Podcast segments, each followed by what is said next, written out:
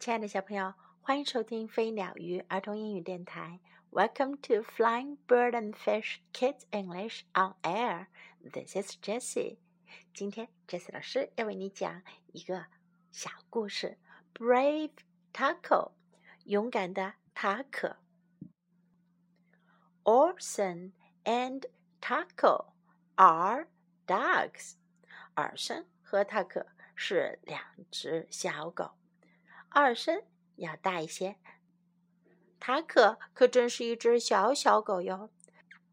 这则故事呀，讲的就是这两条狗在见到一个他们觉得很可怕的东西的时候是什么样的反应呢？Brave Taco，勇敢的塔可。A big red thing made a noise. 一个大大的红色东西发出了噪音，嗡嗡！啊，二森觉得害怕。Taco barked，他可却吠叫了起来。He barked and barked at the big red thing。他对着这大大的红色物件使劲儿的吠叫啊。But the noise didn't stop. 可是噪音就是不停止。Wuff, wuff, vroom, vroom. The big red thing made more noise。大大的红色玩意儿继续发出噪音。Orson ran，奥森跑了起来。He ran away and hid behind a chair. 他跑开去，躲在一张椅子的下面。Taco barked again，塔克却又叫了起来。He barked and barked at the big red thing。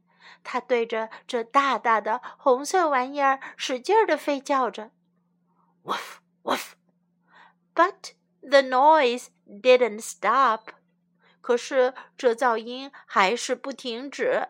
嗡嗡 The big red thing made more noise. 大大的红色玩意儿继续发出噪音。Orson ran again. 奥森又跑了起来。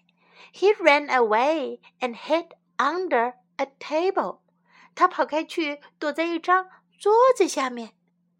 Taco did not run. 塔克可没有跑。he barked and barked at the big red thing.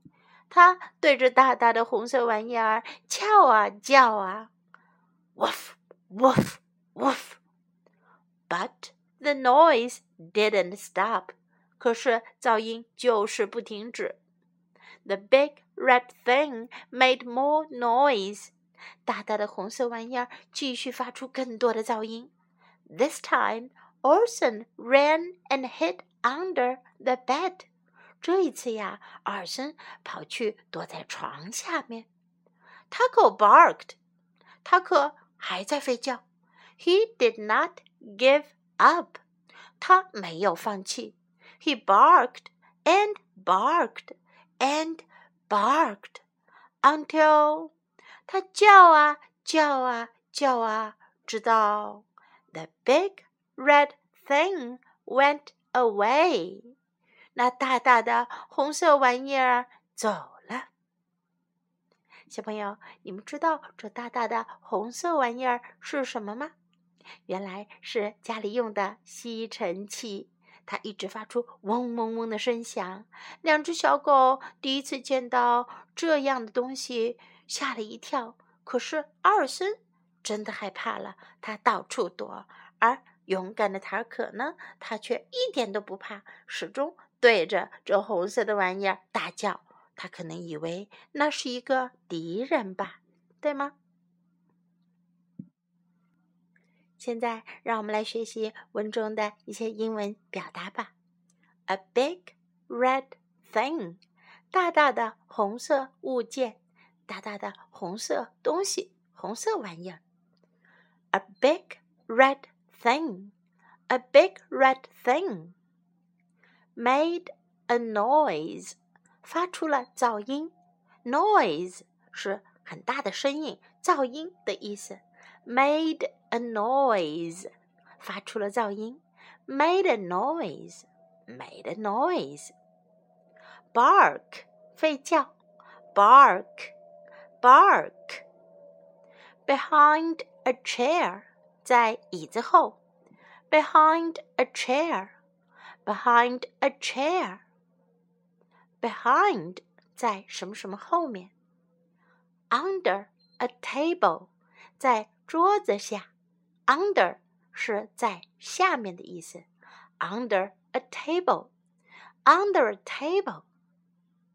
table，under the bed 在床下，under the bed, under the bed. He did not give up. 他没有放弃。He did not give up. He did not give up. Now let's listen to the story once again. Brave Taco. A big red thing made a noise.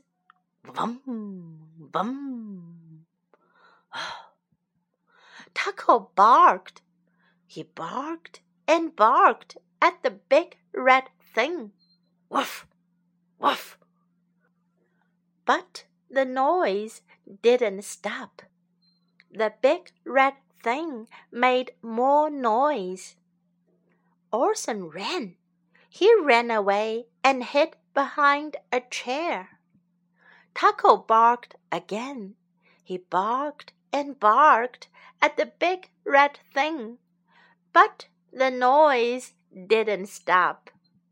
The big red thing made more noise. Orson ran again. He ran away and hid under a table. Taco did not run. He barked and barked at the big red thing. But the noise didn't stop. The big red thing made more noise. This time Orson ran and hid under the bed. Taco barked. He did not give up. He barked and barked and barked until the big red thing went away. 今天的故事就讲到这里。This is Jessie saying goodbye.